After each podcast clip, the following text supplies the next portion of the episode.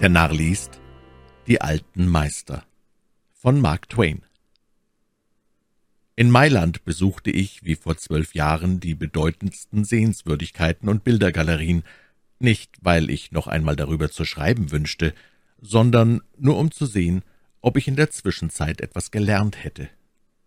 Auch in die Galerien von Rom und Florenz ging ich später zum gleichen Zweck. Einen Fortschritt hatte ich jedoch zu verzeichnen – als ich zuletzt über die alten Meister schrieb, behauptete ich, die Kopien wären besser als die Originale. Das war ein großartiger Irrtum. Zwar finde ich nach wie vor keinen Gefallen an den alten Meistern, aber sie scheinen mir wahrhaft himmlisch im Vergleich zu den Kopien. Diese sind den Originalen ungefähr so ähnlich wie künstliche, bleiche, seelenlose Wachsfiguren den kraftvollen, ernsten und würdigen Männern und Frauen, welche sie darstellen wollen. Der zarte Schmelz, die gedämpfte Farbe der alten Bilder ist dem Auge höchst wohltuend, und um dieses Vorzugs willen werden sie auch am lautesten gepriesen. Er geht der Kopie völlig ab, kein Kopist darf hoffen, ihn je zu erreichen. Die Künstler, mit denen ich über diesen Umstand sprach, waren alle der Ansicht, dass jene gedämpfte Farbenpracht, jener weiche Glanz dem Bilde nur durch das Alter verliehen wird. Wenn das wahr ist, warum loben wir dann die alten Meister, welche ganz unschuldig an dem Zauber sind und nicht vielmehr die Zeit, die ihn vollbracht hat? Ich fragte einmal einen Künstler in Venedig, was bewundert man denn eigentlich an den alten Meistern? Im Dogenpalast hatte ich meilenlang Wände voll von schlimmen Verzeichnungen, unrichtigen Proportionen und falscher Perspektive gefunden. Paul Veronesses Hunde sehen gar nicht wie Hunde aus, alle Pferde sind nur Schläuche auf Beinen, und ein Mann war da, der sein rechtes Bein auf der linken Seite des Körpers trug. Bei dem großen Bilde, wo der Kaiser vor dem Papste kniet, sieht man drei Männer im Vordergrund, die über dreißig Fuß hoch sind im Verhältnis zu dem kleinen Knaben in der Mitte. Legt man denselben Maßstab an, so beträgt die Größe des Papstes sieben Schuh, der Doge aber ist ein zusammengeschrumpfter Zwerg von vier Fuß. Der Künstler versetzte, »Jawohl, die alten Meister zeichneten oft schlecht, Sie fragten nicht viel nach Wahrheit und Genauigkeit bei untergeordneten Einzelheiten.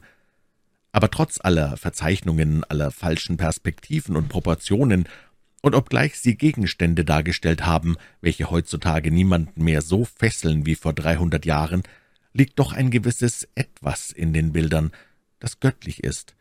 Ein Etwas, zu dem sich bisher noch keine andere Kunstepoche aufgeschwungen hat, ein Etwas, das uns Künstler zur Verzweiflung treiben müsste, hätten wir nicht von vornherein beschlossen, uns nicht darum zu grämen, weil wir doch keine Hoffnung haben, es jemals zu erreichen.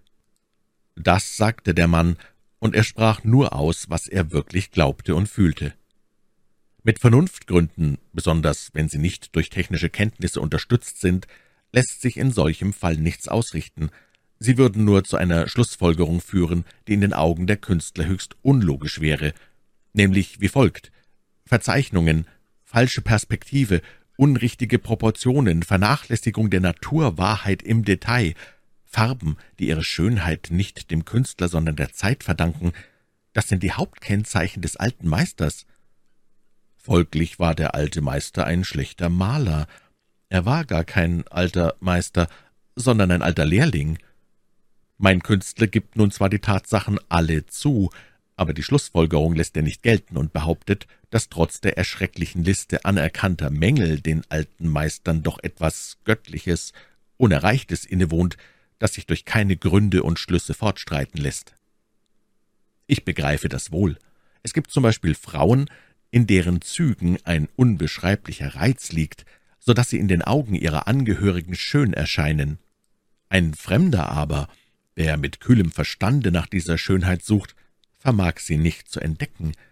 Er sagt vielleicht, das Kinn ist zu kurz, die Nase zu lang, die Stirn zu hoch, das Haar zu rot, die Farbe zu bleich, die Zusammenstellung des Ganzen nicht regelrecht, folglich ist die Frau keine Schönheit.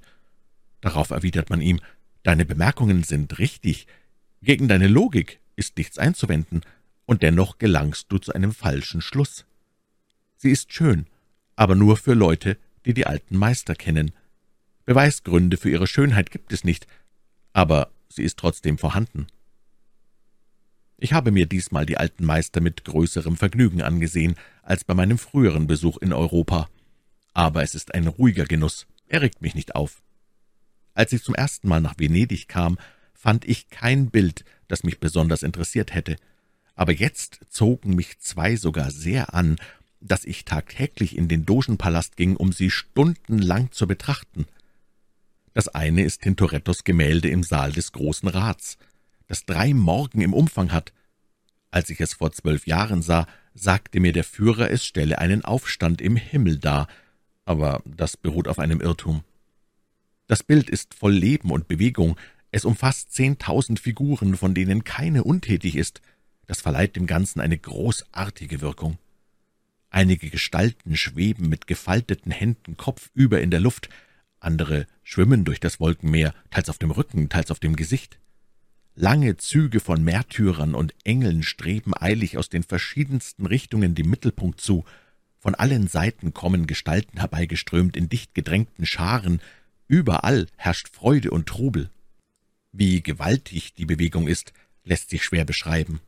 Viele singen, andere rufen Hosianna oder blasen auf ihren Posaunen. Man bekommt den Eindruck von einem so mächtigen Getöse, dass die Zuschauer, die sich in das Bild vertiefen, unwillkürlich aneinander ihre Bemerkungen in die Ohren schreien oder ihre Hände als Trompeten benutzen, um sich besser verständigen zu können. »Oh, wer erst dort wäre in der ewigen Ruhe«, hört man häufig einen Reisenden seiner Frau in die Ohren brüllen, während ihm heiße Tränen über die Wangen laufen. Nur der Pinsel eines Künstlers erster Größe kann solche Wirkung erzielen. Vor zwölf Jahren verstand ich dies Bild nicht zu würdigen, noch vor einem Jahr wäre es mir unmöglich gewesen, aber meine Kunststudien in Heidelberg haben gute Früchte getragen. Ihnen verdanke ich alles, was ich jetzt bin. Das andere große Gemälde schmückt eine Wand im Zimmer des Rats der Zehn. Es ist Bassanos unsterblicher, ungegerbter Lederkoffer. Das Bild ist ebenso groß wie die zwei anderen im gleichen Raum. Es misst vierzig Fuß und seine Komposition ist über alles Lob erhaben. Der Lederkoffer fesselt die Aufmerksamkeit des Beschauers nicht gleich in aufdringlicher Weise, wie das so oft bei dem Hauptmoment eines unsterblichen Werkes der Fall ist. Nein, er wird sorgfältig im Hintergrund gehalten, nebensächlich behandelt und zurückgestellt, und zwar mit so viel Umsicht und Geschicklichkeit, dass, wenn der Zuschauer ihn schließlich zu Gesicht bekommt, er ihm mit verblüffender Plötzlichkeit völlig überraschend und unvorbereitet entgegentritt. Man kann nur staunen über die sorgfältige und sinnreiche Ausführung des großartigen Plans, über die Mühe und Gedanken, die sie gekostet haben muss. Beim ersten Blick auf das Bild würde kein Mensch ahnen, dass überhaupt ein Koffer da ist. Auch der Titel des Gemäldes Alexander der Dritte und der Doge Ciani, der Besieger Kaiser Friedrichs Barbarossas, enthält keine Erwähnung des Lederkoffers, er dient vielmehr dazu, die Aufmerksamkeit von demselben abzulenken. Scheinbar wird also das Vorhandensein des Koffers völlig totgeschwiegen, und doch ist alles nur darauf berechnet, Schritt für Schritt zu ihm hinzuleiten.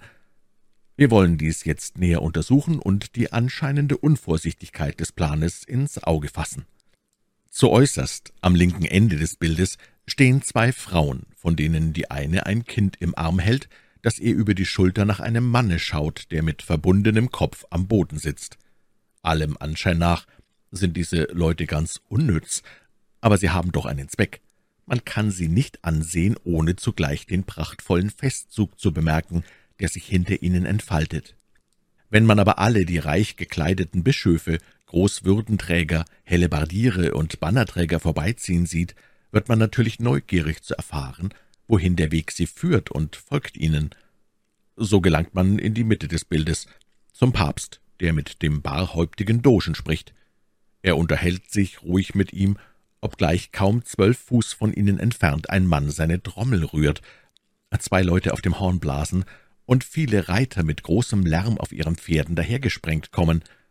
Denn während zweiundzwanzig Fuß des großen Werkes voll erhabener Sonntagsruhe und glücklicher Festtagsstimmung sind, schließen sich daran unmittelbar elf Fuß voll Wirrwarr, Spektakel und Aufruhr an. Dies ist aber durchaus kein zufälliges Zusammentreffen, sondern ganz mit Absicht so eingerichtet. Man könnte sonst in Versuchung geraten, bei dem Papst und dem Dosen zu verweilen, sie für die Hauptpersonen zu halten und ihre Zusammenkunft für den wichtigsten Vorgang auf dem Bilde. Stattdessen wird man fast unmerklich von ihnen abgezogen, weil man wissen möchte, was der große Aufstand eigentlich zu bedeuten hat.